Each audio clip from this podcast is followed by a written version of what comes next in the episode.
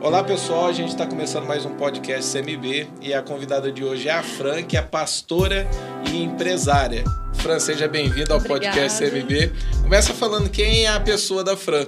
Ok, olá pessoal, é, pastor, queridos, tudo bem? Bom, a Fran, ela é uma serva, ela é uma serva de Cristo, né? Eu acredito é, no mais íntimo do meu ser, que eu nasci para falar de Jesus, né? Eu nasci para exercer algo para Cristo. Então a Fran se resume muito isso, né? Desde criança, minha mãe, ela é da Assembleia de Deus, já tem 35 anos, né? E ela sempre nos levou para a igreja, nos ensinou o caminho. Né? Mas porém, numa fase das nossas vidas, né? Eu não quis mais saber de igreja. Eu era tinha 9, 10 anos. Mas quando eu decidi mesmo, eu tinha 14 anos, né? Aí eu não quis saber mais de ir à igreja, estar na igreja. Eu queria conhecer o mundo. Eu não Como é- tinha tido uma experiência com o Senhor ainda. Né? Você você é de qual cidade? Você Ribeirão nasce- Preto. Ribeirão Preto. Isso, Ribeirão Preto, natural. Nasceu em Ribeirão Preto. Isso. Então o primeiro É. contato que você teve assim com a palavra de Deus foi com tua mãe mesmo. Sim, foi com a minha mãe. Minha mãe sempre nos levou, eu e minhas irmãs. Você falou assim que desde aos nove anos você já. Você... Sim, porque nós mudamos de- um bairro para o Alexandre Balbo. A gente morava no Ipiranga e nós fomos para o Alexandre Balbo. E não tinha uma igreja ainda lá estabelecida. Ah. Então a gente estava muito acostuma- acostumado ali com a igreja, né? Sempre nascemos lá. E nós não tínhamos condições financeiras na época de pegar um ônibus, né? De pagar um ônibus ou, enfim, na época não existia nem Uber, né? Hoje tem o Uber, mas nem se tivesse, a gente não tinha dinheiro para isso. Então ficou difícil de ir. Então só minha mãe que ia na igreja porque meu pai levava ela de bicicleta e era longe. Eles conheciam a palavra de Deus. A minha mãe sim, meu pai não. E a, você tem uma irmã, né? Que é Eu casada. tenho duas irmãs. Duas irmãs. Eu tenho a Elisângela e a Renata. A Renata é a, a mulher do Alex. Isso, eles pastoreiam Serrana. E a, e a. Quem que é essa outra que você É falou? Elisângela. Elisângela. É minha irmã mais velha. Ela mora em Ribeirão também. Ela mora em Ribeirão Preto. Todas conhecem a palavra de Deus.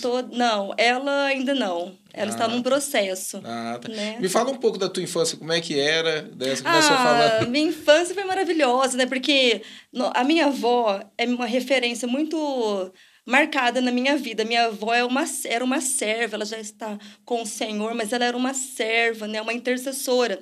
Então, nós morávamos muito próximo à igreja. A igreja era numa esquina, tinha uma outra casa, a próxima era nossa. E os pastores, né? Os irmãos ali da intercessão sempre estavam em casa. Então, eu ouvia muitos relatos de milagre. Eu tenho isso marcado na minha vida até hoje, né? Então, eles saíam na madrugada para ir para o monte. Eles eram muito de monte. E antes de fazer a visita, eles passavam na casa da minha avó, porque nós morávamos com ela.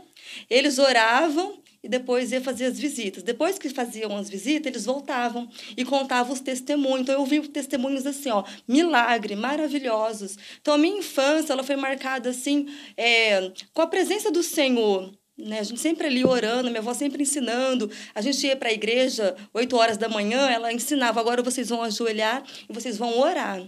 Eu tenho isso muito marcado na Essa, minha vida. a, avó é a mãe da sua mãe. Mãe da minha mãe. Então ela veio através dela, então. sim, Ah, sim, através dela. E como é que era a tua infância? Era uma infância assim sofrida? Como é que foi? Não, não era sofrida, porque, ao contrário de hoje, as crianças, elas exi- exigem muito, não Isso, é? é.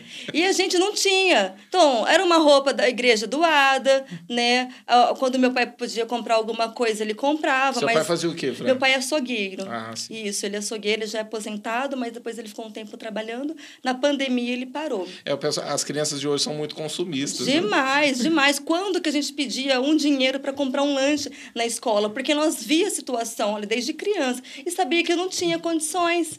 Então, para nós, era frustrante ver meu pai triste. Então, a gente não pedia nada. Eu brinco muito com a Patrícia, que eu falo assim, Patrícia, a gente não tem que estar de tudo, né? É verdade. É, ah, mas vai gerar um... Eu não fiquei traumatizado por causa Eu disso. também não, pelo Antigamente, né, contrário. brincava assim com esses carrinhos que ganhava de prefeitura, Desse né? jeito. Era- Os materiais escolares do governo, né? Era sempre assim, tava tudo muito bom. E hoje Glória é tudo a descartável, não tem que apanhar de brinquedo. Infelizmente, né? Realmente. Então foi assim, foi muito tranquilo, foi muito leve. Ô, ô Fran, é, você começou a falar do, desde os nove anos, né? Depois Uhum. você se afastou, você ficou um, um tempo longe dos caminhos do Senhor. Esses nove anos foi o quê? Foi o processo que você parou de ir por conta que vocês trocaram de bairro. Depois disso, você parou de frequentar? Como é que foi? Sim, ainda a gente de vez em quando ia para a igreja, né, na assembleia, mas quando eu completei 14 anos, era muita dificuldade ainda, ficou tudo muito distante realmente. Então eu parei de ir na igreja, né? E quando eu parei, eu falei assim: "Nossa, agora eu vou conhecer o mundo". Eu lembro que quando eu falei isso, eu fui furar minha orelha, porque a gente não podia nem furar a orelha, ah, meu cabelo era compridão, é igreja tradicional. Né, tradicional. E aí eu fui falei pro Léo, que era o mocinho da farmácia, Léo, fura minha orelha. Aí quando ele furou, eu falei, meu Deus, falei desse jeito, meu Deus, agora eu vou pro inferno mesmo, né? E ele, não, você não vai pro inferno, vou, eu vou pro inferno. Eu e, era, e era essa mentalidade mesmo ou era uma brincadeira? Não, era, era essa mentalidade. Era. Mas aí depois que eu furei a orelha, aí eu comecei a usar blusinhos, aí eu fui pro mundo. Não que isso seja do mundo, che... mas na época isso era. É que para você, assim, ó, é um patamar muito alto, né? De era, você ter que pular. Sim, eu acho interessante isso aí, né? Eu falo assim, o que, que é a, a, é. religiosidade? Religiosidade, religiosidade. E Realmente. nesse processo você falou assim, você já era batizada? Como é que era? Não, não. não. A gente no, na Assembleia não batizava, assim, né? Então eu já tinha saído e depois eu fui pro conhecendo outras igrejas, né? Eu conheci, passei por, por várias igrejas, até batizei na igreja do nosso querido pastor Batata, né? Na igreja metodista, mas eu batizei e já, já fui para o mundo novamente, né? Era, era esse, é, você chegava e saía. Eu também eu lembro que teve uma, um tempo da minha vida chegava que foi, e saía. Eu achei até interessante na que você falou os 14. Eu batizei com 13 anos, né? Olha só. E depois dos 13 anos eu me afastei, fiquei 7 anos afastado. Olha aí. Eu não sei quanto foi o teu processo aí, de quanto tempo você ficou. Sim. Mas eu lembro que eu oscilava. Às vezes eu ia junto com a minha mãe, às vezes eu parava. Então eu também passei por esse processo. Olha aí. E como é que foi para voltar? Bom, foi assim. Voltando só um pouquinho nos 14 anos, eu me lembrei agora, veio no meu espírito isso, né? Porque quando eu completei 14 anos, eu comecei para festas, né, para lugares assim que não tinha a presença de Deus. Todas as vezes quando eu chegava neste lugar, vinha uma tristeza muito grande ao meu coração. E eu ouvia, eu não entendia, mas eu ouvia: você não é daqui. Olha. Então eu sentia algo me puxando, tanto para este lugar onde eu estava, quanto quando vinha aquela tristeza: você não é daqui. E eu, quantas vezes nessas festas, eu falei assim: meu Deus, se o Senhor Jesus voltar agora, eu vou para o inferno. E aí eu queria ir embora, eu não ficava até o final. Eu não tinha prazer em ficar. Mas e você bebia essas coisas, Fran? Não, não eu nunca fui não. de beber, não. Não, não bebia. só ia mesmo para passear. Pra, é, para conhecer, para curtir, né? Mas não, não tinha nenhuma curtição ali. Então, depois que eu voltei é, para o mundo novamente, eu fui batizada, né? Fui... Mas eu não permaneci. E aí eu voltei para o mundo com toda a força. E ali começou as tragédias na minha vida. Uhum. Tragédias demais, as correntes, né? Realmente foi algo terrível. Você quer falar um pouco sobre isso? Fica à vontade. Não, eu posso. Ai, fiquei triste. Não, não fiquei triste, não. É muito interessante, porque quando eu passei por muitas dificuldades né, de pecado, né, do pecado, eu tinha algo marcado no meu coração, que eu não seria mais digna de visitar uma casa do Senhor, uhum. de estar ali com os irmãos. Então, quando me convidava, eu falava, ah, eu vou fazer o que lá na igreja? Eu já estou no pecado. Eu vivi uma vida, pastor, de muito pecado, uhum. fora dos caminhos mesmo, sabe? Então, eu entendia um pouco e, e não me achava mais digna. Tanto é que quando as pessoas vinham falar de Jesus para mim, eu falava, não, eu já estou destinada para o inferno. O Senhor não me, não me quer mais. Né? E tinha bastante gente que pregava para você? Muitas. É interessante, Muitas pessoas né? Nesse pregavam. Tempo, o Muitas. quanto de pessoas que aparecem. Né? Pois né? é. Pregavam, mas eu não me achava digna. Eu falava de Deus, porque mesmo fora, quando vinha uma situação com as pessoas, com amigas, eu falava de Deus. Então, olha só que interessante. Para pessoas tinha salvação, tinha jeito, para mim não. É, eu passei por isso. Que é coisa, é. né? É eu acho que é uma religiosidade também que fica enraizada em nós, né? Não sei. Hoje eu entendo um pouco sobre isso. Então eu falava: olha, não, Jesus te ama. Eu estava na igreja, mas eu falava isso para a pessoa, mas quando vinha para mim, não, para mim acabou. É aquela coisa, né? A gente quer fazer de tudo para ajudar pois e é. não consegue se ajudar. Não né? consegue se ajudar. É interessante. Né? Eu, eu lembro que todo lugar onde eu passava, tanto o trabalho quanto a empresa onde eu trabalhava, sempre tinha uma pessoa que falava de Deus. E eu não sei se com você era assim também, mas eu gostava de estar perto, né? Eu não era aquela. Eu gostava daquele momento. Então eu lembro que eu trabalhei por alguns anos numa empresa de cosmético. E aí, na hora do almoço, tinha uma pessoa que pregava. Eu lembro dele até hoje, sou Israel, né? E ele pregava e eu sentava pertinho, assim, para ficar ouvindo e especulando. Você chegou a passar por isso também ou não? Eu ficava, sim. Muitas pessoas a quais eu também trabalhei era dessa forma. Mas aí entrava naquela situação, eu não tinha coragem, não me achava digna. Uhum. Então, aquilo é, não acontecia. Para mim, não poderia acontecer. E como é que foi o processo da volta? A volta foi quando eu conheci o Isaac né? O meu marido é o pastor Isaac. Um beijo, Isaac! é o pastor Isaac. E a gente é, brigava muito. Nós brigávamos ao ponto de dos vizinhos terem que chamar a polícia. Vocês já estavam morando junto já? Nós já estávamos morando junto, né? Uhum. A gente se conheceu assim, foi tudo muito rápido, a nossa relação. Você tinha né? quantos anos? Conhecer. Eu acho que eu, ele tinha 18, eu tinha 20. Uhum. Né? Eu tinha 20 ou 21, uhum. por aí. Então, era muito conturbado, era, não tinha respeito, né? Houve situações de muita tristeza, né? De muita, muita dor, né? Então, a gente não conseguia se respeitar. Não tinha respeito, né? O caráter também ali todo eh, deformado, a fé, a esperança, não tinha isso, uhum. né? Ah, tanto é que a gente chegou a se separar também, né? Eu já tinha Ana Beatriz com ele, eu fui morar na casa da minha mãe. Ela era pequenininha. A Bia, ela tinha uns sete meses quando a gente se separou, né? E depois de acho que dois, três meses, nós voltamos. Quando nós voltamos, é, o Isaac, ele tinha uma amiga, né? Uma, uma pessoa que trabalhava com ele. A Janaína, você conhece? Uhum. E aí a Janaína convidou ele para ir numa célula. Só que o Isaac ele não queria célula, ele não estava desesperançado, né, com as situações, não acreditava muito no poder do evangelho, né? Mas aí um dia nós estávamos tão assim, um quase realmente hoje eu entendo assim, como que a gente não se matou?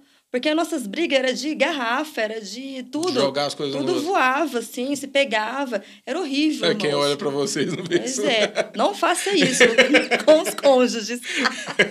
Não faça isso. É Busque ajuda. É.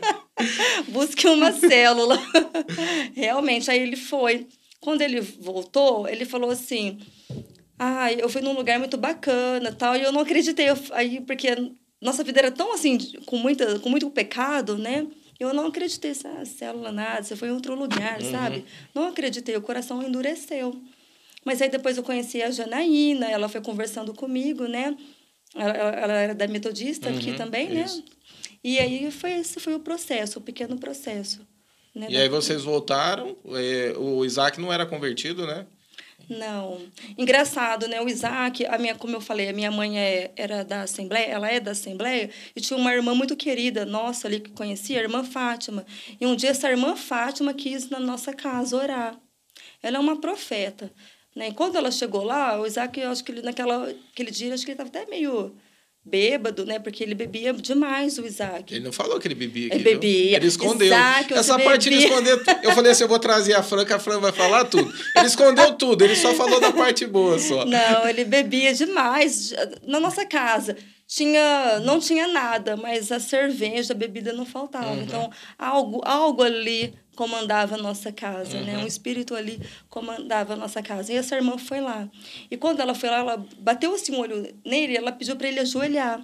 E ela começou a orar em línguas, a profetizar, a falar com ele. Ela pediu um abraço para ele. Aí, quando ele abraçou, né, ela ficou um tempão abraçada ali, profetizando na vida dele e falou que depois ela falou com a gente, comigo e com minha mãe, assim que ela saiu de casa, que em três meses o Espírito tinha falado, o Espírito Santo tinha falado com ela, ele ia se dobrar ao Senhor. Em dois meses, né, o Isaac já já tinha já tinha aceitado Jesus, Ai, glória a Deus. né, não bebia mais. E ela, ela frequenta onde? Ela é da Assembleia de Deus. Ah, olha ela aí. É Vocês têm contato com ela? Temos, olha temos sim, sim. Aí se ela estiver assistindo... É, a irmã Fátima, querida. Uma profeta em nossa vida. ô, ô Fã, é, você começou falando dessa volta, né, da conversão. Você teve alguma experiência com Deus, assim, que no começo foi essencial para para você se firmar em Deus assim? Sim, como eu havia dito, né? No começo, eu gostava de ir na igreja, mas eu não queria trabalhar, né? Eu não queria é, estar, eu queria ser membro, não no sentido assim de ir para casa ouvir a palavra e voltar. Mas, em 2010, janeiro de 2010, teve um congresso aqui em Brodowski para mulheres. Tinha muitas mulheres. Eu tinha engravidado. Eu não queria mais engravidar pelo, pela nossa situação, uhum. tanto do casamento que estava sendo reconstruída e na questão financeira. A gente passava muita dificuldade. Nós não tínhamos dinheiro nem para pagar o aluguel que nós morávamos. Uhum. O seu Álvaro, ele tinha compaixão de nós e ele, nós ficamos, acho que 10 meses ou 11 meses, igual o seu Madruga. É, mas era o seu Madruga. Não tinha condições, mas não porque eu não queria, é porque não tinha Ao condições né? mesmo, né? E então eu engravidei, eu fiz uma cirurgia e cortou efeito da, da medicação, eu engravidei. Então foi um susto. Eu fiquei muito revoltada. Isso com quanto tempo, assim, que vocês tinham voltado? Tava indo na igreja, tava certinho? Ai, eu acho que... Eu, eu não vou lembrar na exatidão, mas acho que oito meses, talvez. Foi bem recente. Foi bem recente. Bem recente, né? Foi quando, então, eu engravidei e eu não queria a criança, né? Eu falei assim, meu Deus, a criança ela não pode vir né? E, e foi quando eu vim para o evento da igreja. Eu fiquei tão, tão revoltada, eu estava endemoniada. Não era revolta, era demônio. Sabe por quê? Porque a Janaína havia me convidado para vir e eu só vim por ela. Eu falei assim, tudo bem, eu vou para te agradar. Lembro disso. Uhum. E quando chegou aqui na igreja, eu não queria ficar nem perto dela. Olha só. Aí ela ficou de um canto da igreja e eu fiquei no outro canto. E eu tô com a cara amarrada, sabe? Recebendo, olhando mal para a pastora, né? Era a pastora Ana, Ana, que ela veio pregar aqui, uma, uma pastora chamada Ana. E aí, no final da, da ministração, ela falou assim: ó, quem quer vir aqui fazer uma oração? Vou fazer uma oração. Mas depois ela mudou de ideia. Ela falou assim: ó, todas vêm aqui. Eu falei: meu Deus, que hora que eu vou sair dessa igreja? Meu Deus. E aí, por fim, assim, eu não queria ir. A irmã Janaína é, insistindo, eu fui. Quando eu, ela foi orar por mim, ela me deu uma palavra.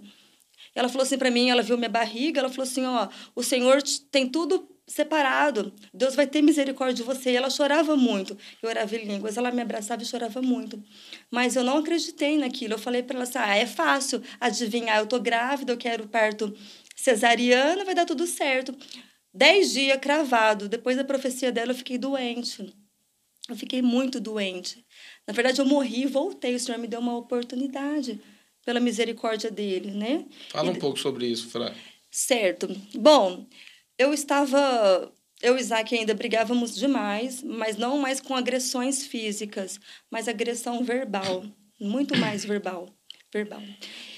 E naquele dia ele ia viajar, ele ia para Belo Horizonte. E eu falei para ele assim, ó, oh, você, eu não queria que ele fosse. Aí eu falei para ele, para ele, você pode até ir, mas você vai voltar solteiro. Eu não vou estar mais aqui quando você voltar. E ele, ele foi brigado. Ele ia a trabalho. A trabalho, Ele coitado. falou que viajava bastante. Né? Viajava né? demais, né? E nesse dia, isso foi numa sexta, na sexta-feira, eu já comecei a passar mal. Eu fui no postinho, aí eles acharam que era da gestação, uhum. uma febre, alguma coisa. Só que na terça-feira ele já não estava mais aqui, ele tinha viajado. E eu comecei a passar muito mal. Eu orei, eu falei assim: bom, Senhor, se até meio-dia eu não melhorar, eu vou ao médico. Deu meio-dia, eu só piorei. Aí eu fui. Quando eu cheguei lá, resumindo, né, lá no, no postinho do Cuiabá, eles já ligaram para a ambulância porque eu estava já morrendo. Né, eu já estava desfalecendo. Só que não tinha ambulância naquele dia.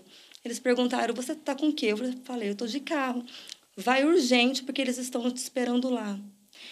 E minha mãe estava comigo, nós tínhamos um golzinho branco, quadradinho, e ele não abria as portas. Né? Eu tinha que entrar pelo porta-mala. Então estava chovendo, eu gestante, morrendo. Eu tive que entrar pelo. Olha, eu não sei como foi aquilo. Hoje eu entendo que foi o sobrenatural do Senhor. Então, quando eu cheguei lá no, no HC, eles já me receberam, já me internaram. E quando eu entrei ali, eu tive uma parada respiratória, a primeira. Eu tive duas paradas respiratórias e eu lembro que esse médico, isso me marcou, isso me marcou. Ele falou para mim assim, doutor Rafael, é, Francis Mara, nós estamos te perdendo, nós vamos ter que te entubar, porque o, a, essa infecção, esse, o que eu tive, essa parada respiratória é como alguém que está afogando. Então eu pegava assim nele e eu não tinha ar. E eu falava, eu não falava, né? Eu falava, eu preciso de ar, eu queria falar, né? Mas uhum. não saía. Só saía um barulho horrível. O barulho, eu nunca esqueci, é um barulho horrível. quando você está morrendo por falta de ar. E eu fazia assim, e ele começou a preparar. E eu lembrei de uma oração, e isso me marcou. Porque, irmão, sabe, às vezes a gente fala assim: essa pessoa foi para o inferno. Coitado, né? Coitado, não teve tempo. Mas o nosso Senhor, pastor, ele é muito soberano. Ele é muito misericordioso. E eu fiz uma oração. E nessa oração, em segundos, todos os pecados, pecados graves e não confessados, eu comecei a lembrar e eu falei assim: Senhor Jesus, me perdoa. Eu te amo, me perdoa por todos os meus pecados, os que passavam. E se for da sua vontade que eu volte. Aí acabou naquele e dia. E vinha essa sensação de morte na hora Sim, ali? Você achava morrendo. que você ia morrer? Eu tinha certeza é. que eu ia morrer, eu tinha certeza. Eu estava morrendo, né? Eu estava desfalecendo já, né? E aí foi quando começou, eu não, eu não lembro, né? Porque eu estava, fiquei em coma, fiquei entubada, né? Você ficou 11 dias, foi isso? Eu, eu fiquei 11 dias, isso. no três dias no, no ah, naquele que você faz não é o coma profundo, é o coma induzido. Induzido e o restante no profundo. Eu não voltava mais, né? Então... Três dias eles te induziram, depois se você não conseguia voltar. Não voltava eles mais. tiraram o medicamento para você voltar, não voltava. Sim, não voltava. E dentro ali de toda essa questão, aí veio os AVCs, eu tive o AVC isquêmico e hemorrágico, eu tive a infecção generalizada, né, sepsia, né, que, que o pessoal fala, eu acho, né? E parada dos rins, ah, eu tive tudo. Os médicos do HC, eles não chegaram, eles nunca chegaram, faz, fazem 12 anos que eu trato no HC. Né, todo, hoje eu, é de cada, em cada seis, seis meses. Por quê? Eles não descobriram o porquê de tudo isso. Eles achavam que eu tinha AIDS, ou que eu, eu tinha câncer, ou que eu, eu usava drogas, sabe? Uhum. Porque não tinha o porquê daquilo. Não era síndrome de HELP, né? Que isso dá muito em gestante que aconteceu comigo. Mas eu não tinha pressão alta, não, não tinha nada, foi de repente. Ah, então até hoje eles não descobriram? Não, não tem laudo. Eles só falam que eu não posso ter mais filhos. Porque não tem o porquê de tudo aquilo, uhum. sabe? Eles falam que o estágio da morte é 5. Eu cheguei praticamente no 5, né? Porque eles já não tinham mais esperança. Até então eles iam tirar a vitória, né? Porque eu já estava morta. Eles pra iam tentar, salvar. tentar salvar a vitória. Então, ah, para tentar salvar a criança. Salvar a criança, porque eu já era caso ah, perdido, entendi. né? Mas naquele dia, uma médica, na junta de 12 médicos, uma médica, a doutora Juliana, ela não assinou, ela queria me dar mais um dia e a Vitória de oportunidade. Estava de, de quantos meses? Ela estava de sete meses, estava de meses. sete meses, né? Ah, Gestação. Entendi. Foi. Mas aí foi quando, no de repente do Senhor, né, teve um encontro, muitas pessoas que clamando por mim no encontro, porque o dia mais crítico foi no dia do encontro tremendo. Uhum. E tinha muitos intercessores aqui Eu orando. lembro desse dia. Pois a igreja é. estava orando muito por você. Verdade, foi mesmo. E naquela semana, o Senhor tocou no meu leito, né? E, e você lembra de alguma coisa ou não? Sim, eu comecei... Faz, fazem, deixa eu ver... Tem cinco anos que eu comecei a lembrar de muitas coisas. Eu não lembrava de nada muita coisa foi meio que apagada. Isso lembrar, lembrar o antes da tua vida atual ou o tempo que Não, você ficou ali? Não, o, o pós-hospital, quando ah, eu saí sim. do coma. Né? Então, porque eu, eu, tinha uma pessoa que me visitava todo dia no, no, quarto isolado que eu fiquei, porque eu peguei uma bactéria também, uhum. que ninguém podia chegar perto de mim, né? Porque senão passava para a pessoa. Só Isaac entrava todo equipado. E ia uma pessoa me visitar. E eu comecei a lembrar dela. E eu falei assim, Isaac, quem que é aquela pessoa que ia todo dia lá? Eu preciso ver ela novamente, porque ela trazia muita segurança que ia dar certo. Eu queria dar um abraço nessa pessoa. Aí o Isaac falou para mim, Fran, ninguém entrava lá, era só eu. Olha que coisa. Era só eu, eu conversava. E eu falava assim, olha, você tem que voltar a trabalhar, porque seu, seu chefe vai ficar bravo comigo, com você. Aí ela ria muito e falava, não. Era uma mulher? Era uma mulher, uma senhora, né? Uma senhorinha. Aí ela falava assim para mim que era o anjo do. Senhor, né? Era, o anjo, era um anjo Sim. do Senhor ali. E falava que o chefe dela era muito legal. E ele tinha mandado ela vir para cuidar de mim. Uhum. Olha só. E depois eu queria saber quem era essa mulher. E aí depois eu, eu, eu nós conversando, né? Era um anjo. Olha Senhor. só. Tanto é que minha mãe viu também. Porque no dia mais crítico, o dia que era para des despedida, né? Que os médicos ligou para minha mãe despedir de mim. Quando minha mãe chegou lá, ela viu um homem na sala, ela estava esperando esse homem entrar, esse homem, perdão, ele sair, sair, ele não saía, ela foi lá e não tinha ninguém. Olha. Né? Ela fala, aí ela falou, e cadê esse homem? Ela falou assim, ah, tá, era um anjo. era um anjo. Então você tem lembrado, assim, é, tá voltando essas memórias do, do tá tempo que você ficou lá. Porque lesionou bastante o cérebro, né? Então, algumas coisas vêm aos poucos mesmo. Olha que interessante. É, e você lembra de mais alguma coisa, assim, que, aconteceu ali? Não, só dos casos desse anjo mesmo, né? uhum. né? Teve, uma, teve um tempo que eu vi umas portas assim abrindo e muitos homens de branco entrando, mas eu não posso afirmar, porque eu não tenho certeza se era da minha, né, do, do meu subconsciente, uhum. alguma coisa, ou se eu vi mesmo. Então eu tenho orado para o Senhor trazer a certeza uhum. se foi realmente o que eu vi. Tá, mas conta para nós o que, você viu.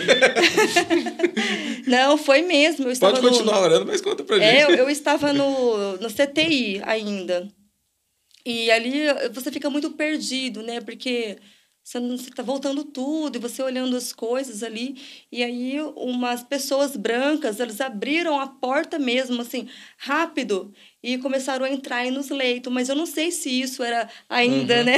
É coisa da minha cabeça ou alguma coisa, ou se realmente isso eu vi mesmo, né? Acontecendo ali para socorro. E como é que foi esse processo depois que você saiu dali? Pois é, eu tinha ficado cega, é laudado que, que eu fiquei cega do lado direito, né? Eu, uhum. Aqui eu não enxergava mais, eu não via nada mesmo, né?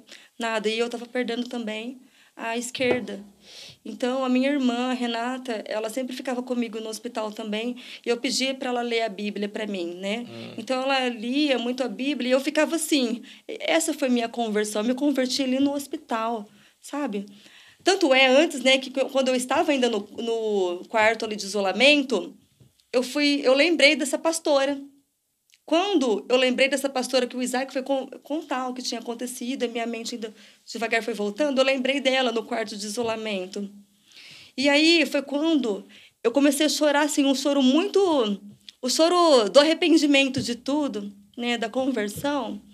E eu falei para o Senhor, Senhor, a Fran morreu lá na CTI, uma nova Fran voltou hoje. Eu vou te servir. A partir de hoje eu vou fazer a sua obra. Eu falei com essas palavras e com a convicção, mas eu estava cega ainda.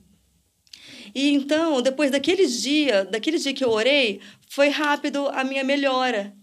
Eu precisava confessar Jesus. Olha que interessante. confessar que o, o propósito que Deus tinha para mim. Né? E depois daquilo, aí a minha visão voltou, eu comecei a ter força nas pernas, eu comecei a me alimentar. Eu lembro um dia que você pregou aqui na igreja, que você falou que você é, falou assim, ah, eu tô aprendendo a orar direito. Eu, eu tinha uma vista, a minha vista do que, que eu enxergava, é, é. Eu não enxergo tão bem do que a vista que voltou, né? Justamente. Hoje essa visão ela é perfeita. Essa ela, ela ainda tem um, às vezes né, cansada, mas a direita ela é perfeita. A que voltou tá perfeita. A que voltou e laudado porque. Mas você começou a falar quase que eu ri. Eu lembrei do dia que você pregou. Não, mas tanto é tanto verdade isso porque ninguém podia ficar comigo no hospital, né? E como eu estava ali sem visão, os médicos me levaram numa parte lá de baixo, né, que tem do, do HC, para ver o que, que tinha acontecido. Então, descolou a retina devido ao AVC uhum. e não tinha nem cirurgia para isso. Laudado, eu lembro como ele falou. Ele falou assim, ó, ela não vai enxergar mais e está com risco de perder a outra. Né?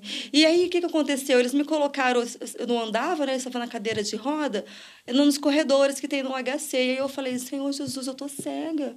Mas e aquelas palavras que o Senhor fala na Bíblia? Não é meu. Não é meu isso, não é verdade, não pode ser. E aí depois, aí, três dias, minha visão voltou. Três completa. dias. E você ficou quanto tempo ali na, na, no hospital até você ser liberado? Eu acredito que um mês e meio eu fiquei no Aí hospital. esse processo, você acredita que foi o processo que você se aproximou de Deus? Totalmente. Eu precisava passar por isso. E eu sei que o Senhor Jesus, ele estava em todo momento ali. Né? Eu, tanto é, eu falo muito que se fosse para conhecer Jesus, né, servi-lo como eu faço hoje, ainda preciso fazer mais, eu passaria novamente eu passaria novamente. Ô, Fran, você chegou ali na hora ali, é, você com Deus. Eu sei porque eu também passei por uhum. uma experiência assim. É, eu, eu também fiquei internado por conta de briga, de facada, é né? Mesmo? É Uau! E, e... Podcast com ele. e ali também, na hora que você falou assim, ó, eu precisava passar por aquilo, eu senti que Deus me tratou ali, né? Quebrar Foi. com o meu orgulho, quebrar com o meu Justamente, eu, né? Sim. E ali eu lembro que eu fiz uma, também um propósito com Deus, que eu não ia, não ia usar mais drogas, né? Que eu ia me firmar com Deus ali e tal. Você chegou a fazer algo assim com Deus, assim, ali? Você eu fiz, eu fiz no, no quarto de isolamento, quando eu descobri que tinha acontecido. Eu lembrei que a pastora tinha falado, uhum. né? Que Deus ele tinha preparado todos os médicos e daria tudo certo. Aí ali eu lembrei disso, eu fiz a confissão que eu aceitava Jesus e que a partir daquele momento eu serviria ele para sempre até o final aqui da minha vida. Foi, e aí de, e começou assim depois de é, que isso aconteceu, a tua vida mudou de uma hora para outra? Ainda foi um processo assim, foi mais lento? Deus foi tratando com vocês? Como é que foi isso? É, não foi de uma hora para outra. A cura, sim. Uhum. A cura no sentido de melhorar ali foi no hospital, fui para casa, fiquei bem. Né? Teve momentos que eu tive que voltar uma vez. Eu fiquei novamente internada pelo Aí, pelas dores de cabeça que eu tinha devido ao AVC, né? Uhum. Então, isso aconteceu, mas foi só isso.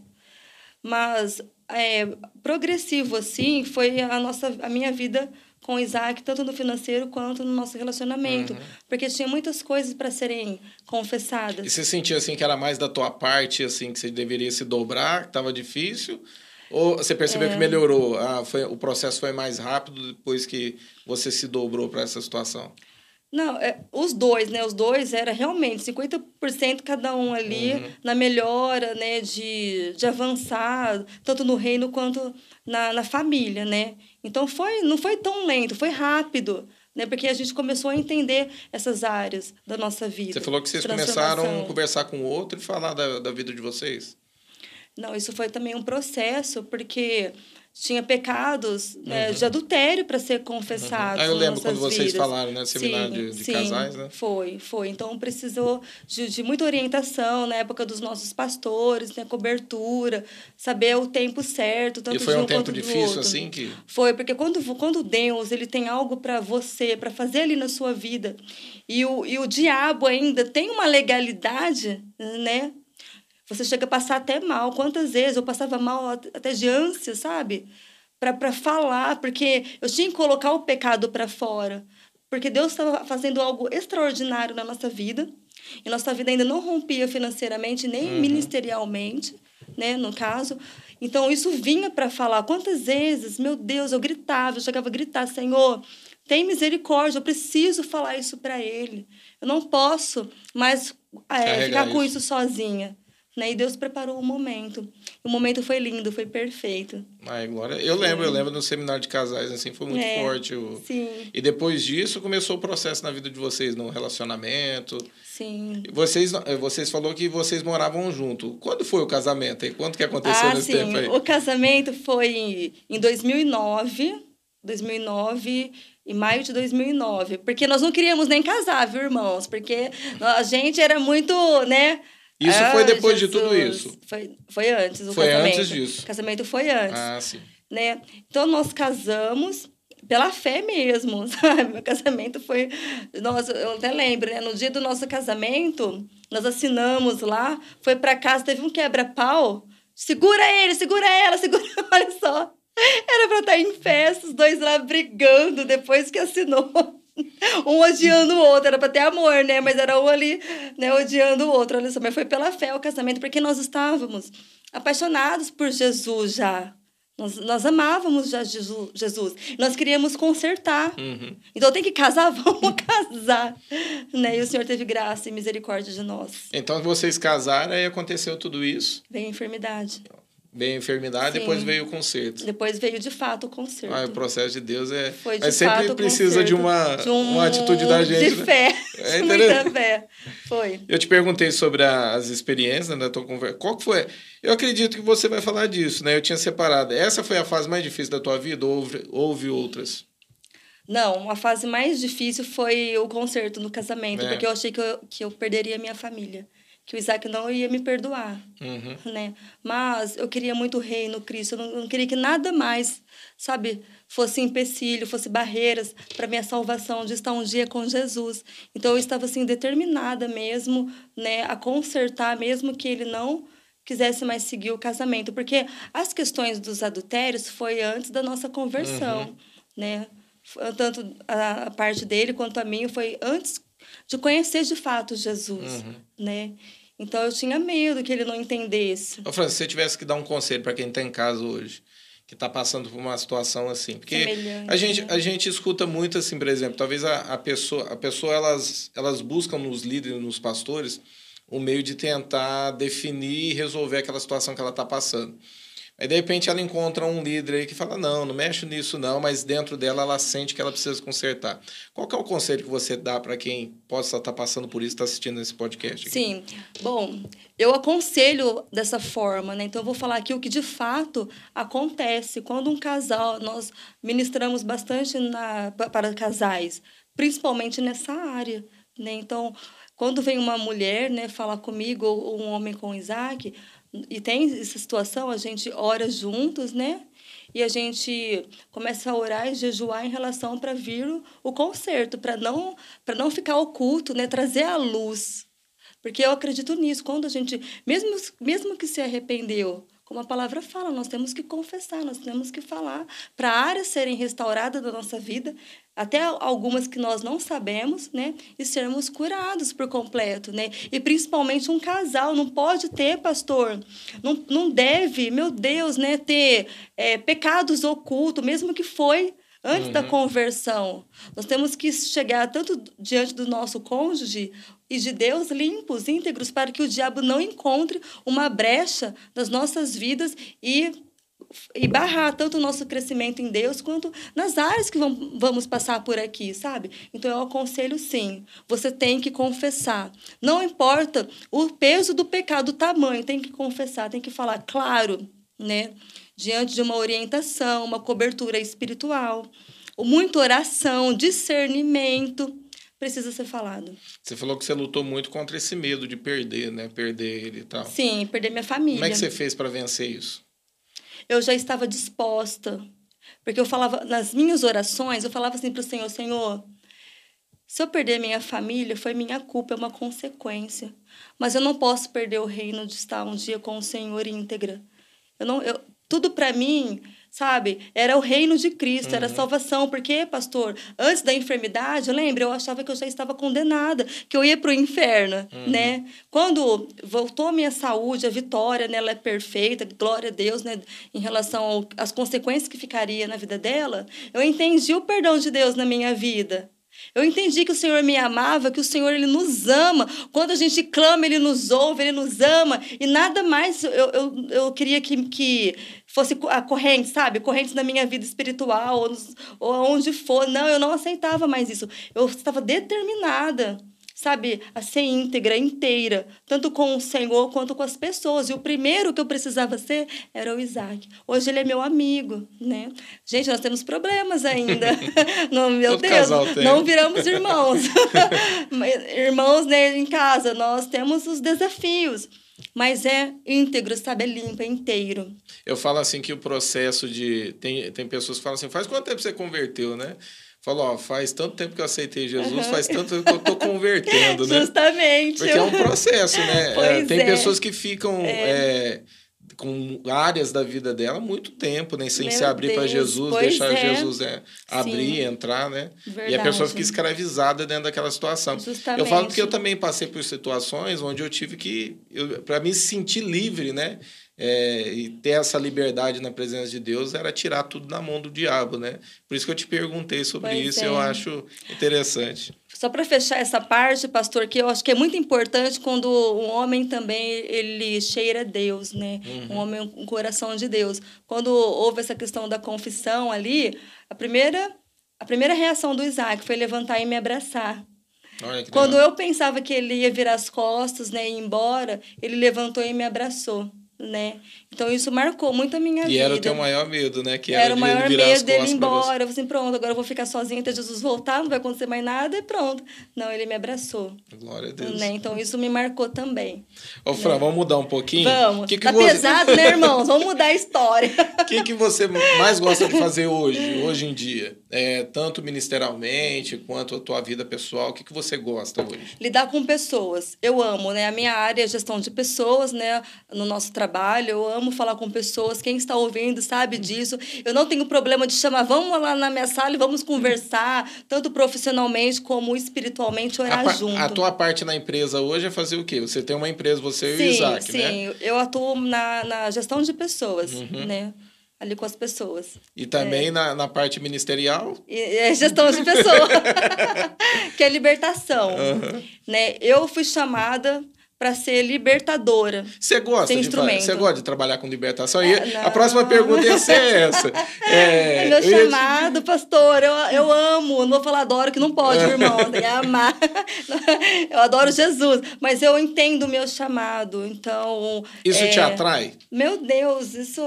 Eu já tentei fugir sabe? Já tentei fugir, não, agora eu vou ficar mais quietinho, vou mexer com demônio, não.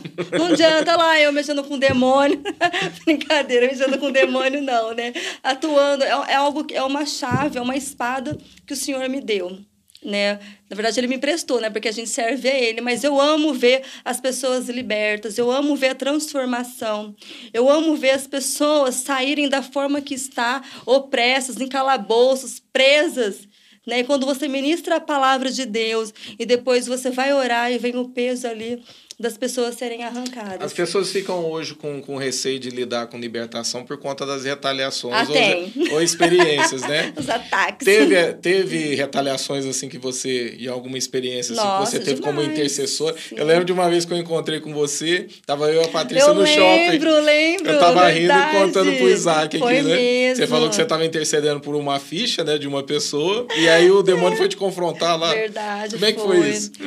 Eu não vou lembrar a história completa, porque sabe o que mais me marcou nessa conversa? Que você estava orando e você viu uma bruxa. Isso. Eu falo isso para todo mundo, porque para pessoa entender o mundo espiritual, isso. eu falo, gente, tem, é verdade isso, né? Então, depois a gente começou a conversar sobre isso, mas é, em relação assim às pessoas, é, pela graça do Senhor, ele nossa, misericórdia, até é ruim falar isso, parece que eu tô querendo me, me endeusar. Não, né? não, pode mas não falar. é não, não eu é, acho, eu acho é interessante para quem está assistindo poder é, arrancar um pouquinho da experiência É, minha, sua, né? sim. Talvez a pessoa tá em casa e fala assim, ah, eu não vou mexer com isso aqui não, porque eu tô sentindo que... Sim. E às vezes é, a pessoa precisa entender, se faz parte do ministério dela, às vezes ela vai lidar com isso. Vai eu te lidar. perguntei de propósito, que as pessoas ficam com medo de trabalhar com libertação por conta das retaliações ou por conta de aparecer alguma coisa, e querendo ou não, isso é, real, né? Sim, verdade. É. Bom, eu entendo assim, né, na questão dos ataques, né, das retaliações, quando nós entendemos que nós não trabalhamos para nós, nós trabalhamos em prol um reino, que a gente é, somos portadores, né? nós somos portadores da glória do Senhor. E arrependimento, santidade, né? você pode com tudo, irmão, confrontar, é, claro, debaixo de uma unção, de uma cobertura, isso é, meu Deus, isso daí é essencial, né? Então você pode, não precisa ter medo, uhum. você pode avançar. Pastor, nós teve muitas situações que era para a gente parar sabe, com a família, né, depois tudo certinho, com a família, financeiramente, né, como casal, não, eu vou parar de mexer com isso, mas aí que eu avanço mesmo, eu falo, aí eu vou, aí eu começo a falar, olha aqui, capeta, eu não vou parar, agora que eu vou avançar mesmo, você não vai me parar agora que eu avanço sete vezes mais. Eu, eu, é dessa forma, porque nós não precisamos ter medo, a não ser que tem áreas ainda Sim. vulneráveis. Aí é bom não entrar. Mas quando você, lógico, ninguém é santo e perfeito, não é isso que eu estou falando. Mas quando você entende né, o arrependimento, a misericórdia, para quem que você trabalha, quem que é a glória, a presença que está em você, você só avança. Só vai. Então as experiências foram muitas. Uma recente, uma, uma quentinha, né? Recente acho que tem um mês isso, nós estamos numa guerra, assim, devido aos eventos que aconteceram da integridade, quanto de destemidas, e eu estava dormindo, assim, mas eu sei que foi uma visão, eu entendo isso, né? Um demônio veio e falou para mim assim, o menor, ó, oh, é bom você parar. Aí eu falei assim, eu não vou parar, eu trabalho para o meu Senhor Jesus. Isso em sonho? Como é que foi isso? Foi, foi em sonho, foi, foi de manhã, isso era umas sete e meia, eu já tinha acordado para levar as meninas para a escola, o Isaac tinha levado para ajudar elas, né? Mas aí eu voltei aquele cochilo, sabe? E aí eu, ele falou, aí beleza, eu falei para ele assim, eu não vou parar, eu não paro. Ele era caracterizado, ele estava caracterizado como um demônio uhum. mesmo. Porém, veio um homem, que era o chefe dele, Aí falou para mim assim, ó, é bom você parar. Você para agora, essas vidas são minhas. Se você não parar, algo vai acontecer com você. Aí eu falei assim: você está repreendido em nome de Jesus. Sabe aquela situação? E quando eu falei isso, ele falou para mim assim: você não vai aguentar. Olha o seu coração como está. Quando eu olho assim para o lado, eu vejo o, as vestes de um anjo. Eu não vi o anjo assim, né? O rosto dele, como da outra vez, mas a veste, eu olhei assim do lado. E quando eu volto para ele, ele já tinha ido embora. Ah, tinha um anjo, um anjo ali, né? Mais, da, mais potente que ele, vamos uhum. dizer assim, uhum. na, na hierarquia, né? Uhum. Quando isso acabou de acontecer, o telefone toca. Aí era a escola falando que a minha filha tinha caído da escada. Olha só, qual nada. delas? A Ana Beatriz. A caído. Mais velha. Sim, aí ela quebrou a perna, fez cirurgia recente, tá com pino, tá com placa no pé, né? E depois começou a vir muitas outras situações, depois da Bia, para eu parar. Aí eu entendi a visão. Eu falei assim, agora que eu avanço mesmo, não paro. Né? A gente não pode parar. Mas muitas outras é, situações, recentemente também, né? tem duas semanas isso, a gente estava dormindo e eu vi o portal por onde os demônios entram. Né? E aquele dia eu nunca tinha visto um daquele. Né? Ele veio confrontar. Né? E aí eu fiquei assim, foi um dia assim, muito ruim. Eu acho que foi uma das piores das piores, porque de fato eu vi o portal deles, como funciona, né? Parece coisa de doido, né? Mas é verdade, irmãos. É, é sério, pastor, o negócio é quente. Mas eu é gostoso, eu gosto de ver isso. Eu não fico, ai meu Deus, não. É porque nós temos que saber com quem nós lidamos, uhum. não é mesmo? E pela graça do Senhor Jesus, para honra e glória dele, ele nos dá essa oportunidade. Venha para a libertação, irmãos. Venha guerrear com os demônios. Vai ter anjos ali do Senhor com você. Guardando, né? sustentando. Bom, houve uma experiência também em 2019, no encontro tremendo, né? Nós estávamos ali com a pastora Ana Azevedo, né, como intercessores, e ela pediu para que a gente ficasse atento às visões, né? O Senhor estava entregando visões, até de anjos, né, que que cooperaria ali no encontro, né? O encontro estava muito pesado, né? Foi sobrenatural. E depois nós fomos para o quarto, eu comecei a orar e eu pedi, orando, né, para que o Senhor tivesse misericórdia, enviasse os anjos dele. Aí eu vi realmente o exército dos anjos do Senhor. Alguns deles como são, mas eram muitos. Né? A forma que eles estavam, a forma de animal mesmo, o, todos os equipamentos ali de guerra, né, para para entrar em combate, e eu perguntava para o Senhor, Senhor, por que esses anjos? Como que estranho esses anjos? E o Senhor ele falou, eles estão aqui apostos, esperando uma ordem de vocês, a ordem de vocês para guerrear. Aí eu comentei com a pastora Ana Azevedo, né? Ela, ela testificou também, porque outras pessoas, não sei se foi o mesmo anjo que viu, mas viram também, aí testificou e foi uma benção o encontro. Realmente. Você falou, aquele dia que a gente estava conversando sobre o shopping lá, você falou que você estava intercedendo, ele, o demônio veio te confrontar dentro do carro, foi isso? Eu não lembro direito, foi mais ou menos assim. Isso, foi isso. Orando por uma pessoa. Eu estava indo trabalhar, verdade, pastor. Obrigada, sua lembrança, sua memória é boa.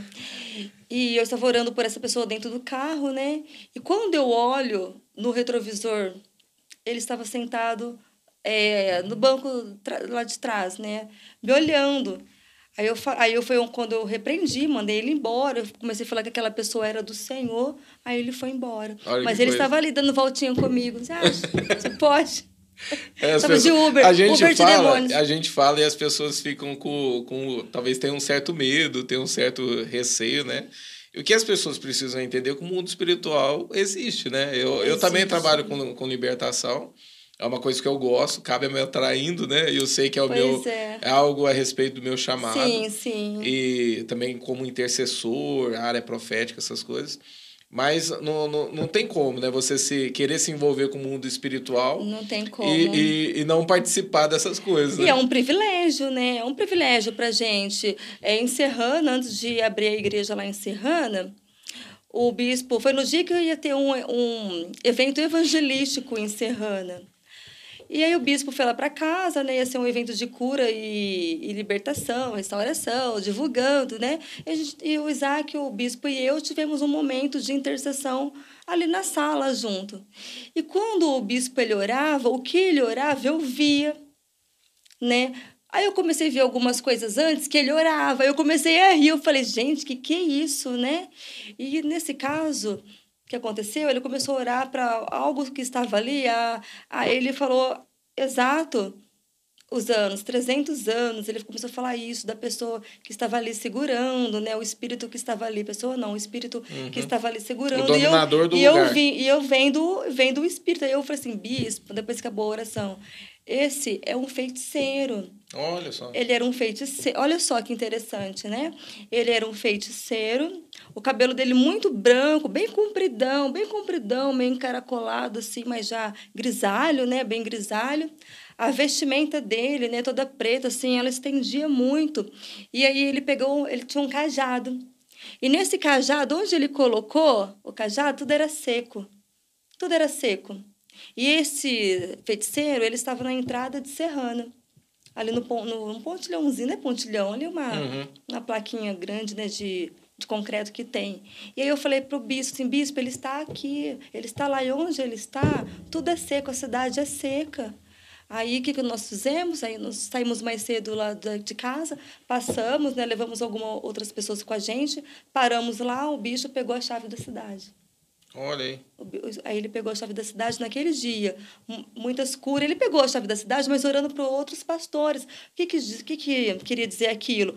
Onde os pastores eles abriam a igreja, secava, não tinha mais vida, não prosperava os trabalhos o bispo teve esse discernimento. Aí ele orou, orou pelos pastores né, da cidade, pela, pela, pelo evangelho na cidade. Naquele dia foi uma benção, irmãos. Teve muita cura, libertação, muitas curas. Né? O bispo ele atua muito na questão de cura, né? muita cura, muita cura da alma, do corpo. Foi uma benção. E depois disso, pastor, beleza. Eu fiquei, depois, sete dias com uma dor de cabeça queimava o meu corpo queimava, as dores queimava. Aí eu liguei para o bispo, ó, bispo, o senhor que toma cidade, eu que recebo essas retaliações. Não, não. Aí ele orou por mim, e quando ele foi orar, por essa questão do daquilo que eu sentia, eu senti o fogo mesmo, sabe? Eu senti o fogo dali da cidade que estava. E aí ele na oração ele falou assim, ó, o senhor está derramando ali, era um óleo específico que ele falou. Na hora, aquele fogo passou, foi. Na hora. Sete dias, aí depois fui procurar ele, ó, não tá estranho isso, não é normal isso. Senti, não tô doente, não tem nada. Uhum. Era tudo em relação à cidade de Serrana. E, e hoje tem a igreja lá, né, tudo, mas há uma guerra, né? Existe uma guerra e o Senhor chama aqueles que que ele deseja né, que cumpra ali algo nele, nesse sentido. Os corajosos, né? Tá, é, as destemidas, 21.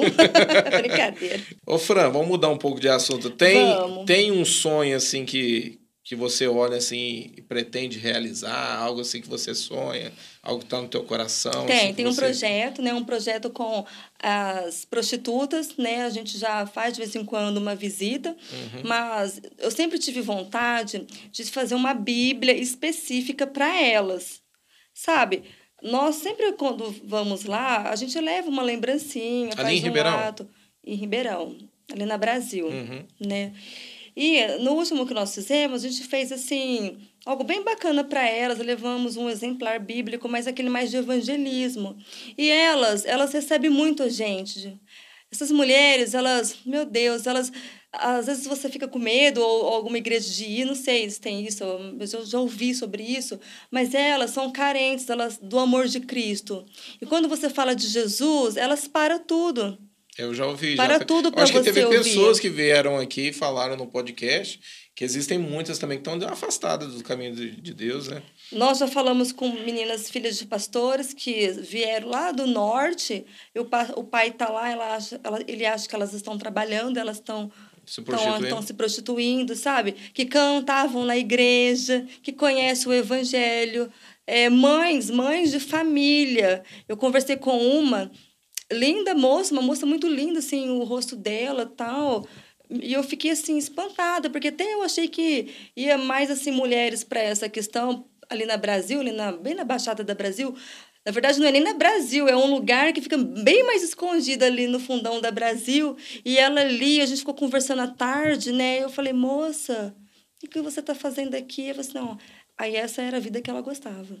Aí eu comecei a falar para ela, não, mas não é o que Deus projetou para uhum. você. E ela aceitou, aceitou a Bíblia, aceitou o presente, né? Eu falei que eu ia voltar mais é, lá mais vezes, mas ainda não deu para voltar porque foi na pandemia. Nós vamos agora nesse, nesse mês de novembro, tá marcado para ir lá. Então, Aí todo, todo mês vocês estão fazendo isso? O projeto é todo mês. Ah, porque nós, nós vamos montar uma célula ali com elas.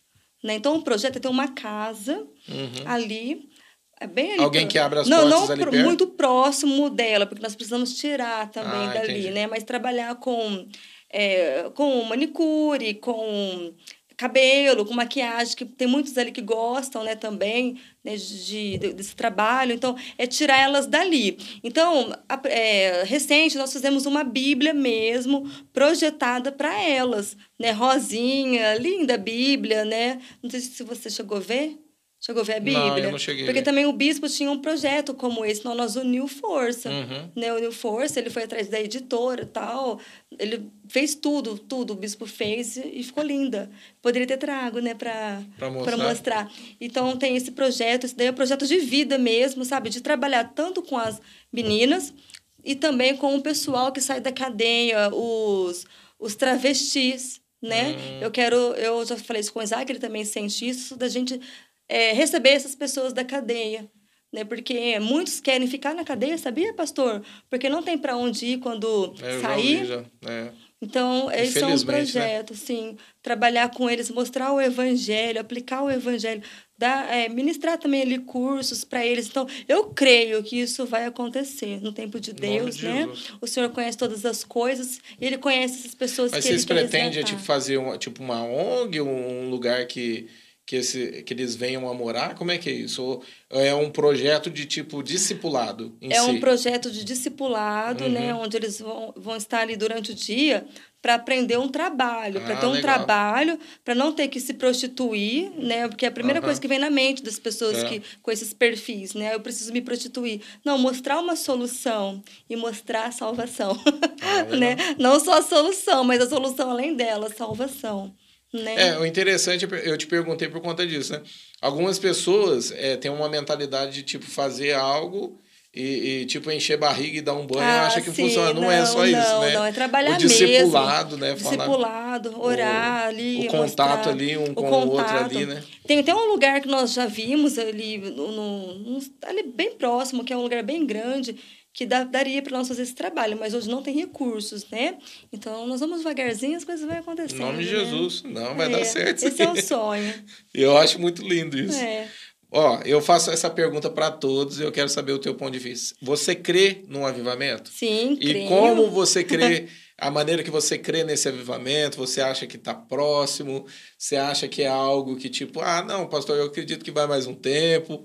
É, como isso vai acontecer? A maneira que você vê. Porque alguns, alguns pensam, ah, vai ser numa perseguição. Não, quando Deus derramar, ele vai derramar do jeito... O que, que você pensa a respeito disso?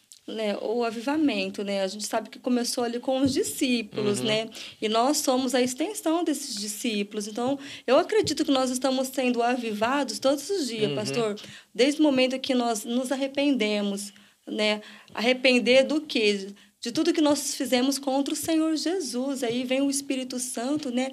E ele vem potencializar algo em nós para o chamado, para a igreja reunida, né? Para todos, enfim. Então, o avivamento, lógico, nós cremos nessa questão que, que vai ser algo é, sobrenatural, mas eu também prefiro pensar que ele já que é sobrenatural o que acontece com cada um. E que o Senhor está trazendo esse avivamento desde a época dos discípulos, uhum. né? Eu creio muito nisso. E você crê na volta de Jesus? creio, eu creio até que nós somos essa geração hoje da tem volta uma no... de Cristo. É, hoje tem uma eu eu tava vendo, acho que um livro do tava lendo, né, do Hernani Santos. E existe até um é, um. é mais moderno agora, uma versão de que tipo, Jesus não volta, né? Meu eu, eu pergunto por conta disso, porque há quem pense assim, eu respeito e tal, mas assim, eu quero saber a, a, a tua postura. Sim. Você crê na volta de eu Jesus? Creio, eu creio que vem na nossa geração. se eu, Nós bom, somos a geração do arrebatamento. Eu creio, eu quero estar lá com Jesus nesse arrebatamento, né? Amém. Tenho, tenho, tem até uma frase que eu não lembro quem falou, mas eu gosto muito de, de ouvir, né, de ler, né? Ah, acho que foi do Billy, do Billy Graham, né? Mesmo que a Bíblia fosse é, uma farsa, que não houvesse céu, uma coisa que ele fala assim, né? Foi um privilégio, um prazer ser cristão. É Eu acho isso tremendo, sabe? Porque as pessoas nos confrontam, falam tantas coisas, né? Que, que não existe, que Jesus voltar. Muitos riem, eu já vi pessoas rirem, sabe? É, zombando. De, zombando. Né? Poxa, para nós é um privilégio ser cristão. Ter a vida que a gente tem hoje, pois né? é, é um privilégio. ô, ô, ô, Fran, a gente vai encerrar esse podcast, mas Sim. eu queria que você deixasse uma mensagem curta para quem está nos assistindo em casa. Pode ser a respeito de que algo que Deus fez na tua vida, ou algo que a gente falou aqui, abordou. Ou pode ser diferente também, mas deixa essa mensagem, olha para essa câmera, deixa essa mensagem para quem está em casa tá. nos assistindo. Amém. É, eu quero, irmãos, deixar essa, essa, essas frases né, do fundo do meu coração, porque às vezes as pessoas pensam como eu pensava, que não tem mais solução para você, que tem, tem para todos, né, menos para você, que tudo está perdido, que o Senhor não te ouve. Deus, ele é o Pai celestial, o Pai amoroso. Se você clamar, mesmo escondido, às vezes tem vergonha em clamar, no banheiro ou debaixo de um cobertor, você clamar. Ele é fiel e justo para te ouvir e transformar a sua vida com coisas assim que você jamais imaginou, né? O Senhor ele tem poder sobre todas as coisas. Ele tem poder sobre um clamor. Clame ao Senhor, ele te responde, ele vai te anunciar coisas tão grandes né, nesse plano aqui e na eternidade que jamais iríamos compreender, entender. Não abre mão, não importa o que você está passando, as dificuldades, casamento, né, é, saúde ou financeiro ou tantas outras situações, avance. Avance em Cristo, irmãos. Não abre mão do seu Senhor. Jesus te ama. Jesus nos ama. Ele é misericordioso. Ele quer salvar, ele quer restaurar a sua vida como um dia ele fez na minha vida, na minha família, em todas as áreas das nossas vidas. Nós não somos mais importantes, melhores que ninguém, irmão. Somos todos iguais em Cristo. Cristo, ele nos ama, né? E ele deseja muito restaurar, transformar a sua vida para um grande propósito, propósito, né? Quem imaginou uma pessoa que não gostava de ir na igreja, né? Não queria servir. Hoje, pela misericórdia, nós somos servos, pastores ali pastoreando, só pela misericórdia do Senhor. E Ele quer fazer isso na sua vida. Glória a Deus. Amém. Ô, Fran, queria te agradecer, viu, pelo o convite atendido. Amém. Eu falo assim, foi uma benção participar contigo, porque Meu cê, Deus, cê é muito um privilégio. Você é muito divertido no falar, é, é uma pessoa assim que a gente gosta de, de ficar conversando. Ai, muito obrigado mesmo. Eu que agradeço, se é um privilégio. Que, se alguém quiser conhecer o trabalho lá da, na igreja, como é que acha, acha nas redes certo. sociais? Bom, ah, nós estamos no Parque das Figueiras, né, na rua Guido Zanello, é, 1020. Pode também entrar em contato pelo WhatsApp, pelo Facebook, pelo Instagram, CCTPRP. E vai ser um, muito, muito gostoso, muito prazeroso estar com vocês. Ministério em Ribeirão Preto. É né? Ribeirão Preto. Ô, Fran, muito obrigado. Viu? Pastor, obrigado. Foi um privilégio, que alegria, né? Eu admiro muito você, sua família. Eu amo Amém. vocês. E o que precisar sempre, estamos aqui para servir. Amém. Viu? Obrigado mais Glória uma vez. Deus. Pessoal, eu queria agradecer a todos que ficaram até agora. E antes de você sair, né, deixa o seu like aí no vídeo tem a opção inscrever-se aí. Deixa os, nos comentários o que, que você achou. Espero que você possa ter se identificado com, com o testemunho da, da vida da Fran. Que Deus Amém. abençoe a tua vida e até a próxima em nome de Jesus. Glória a Deus.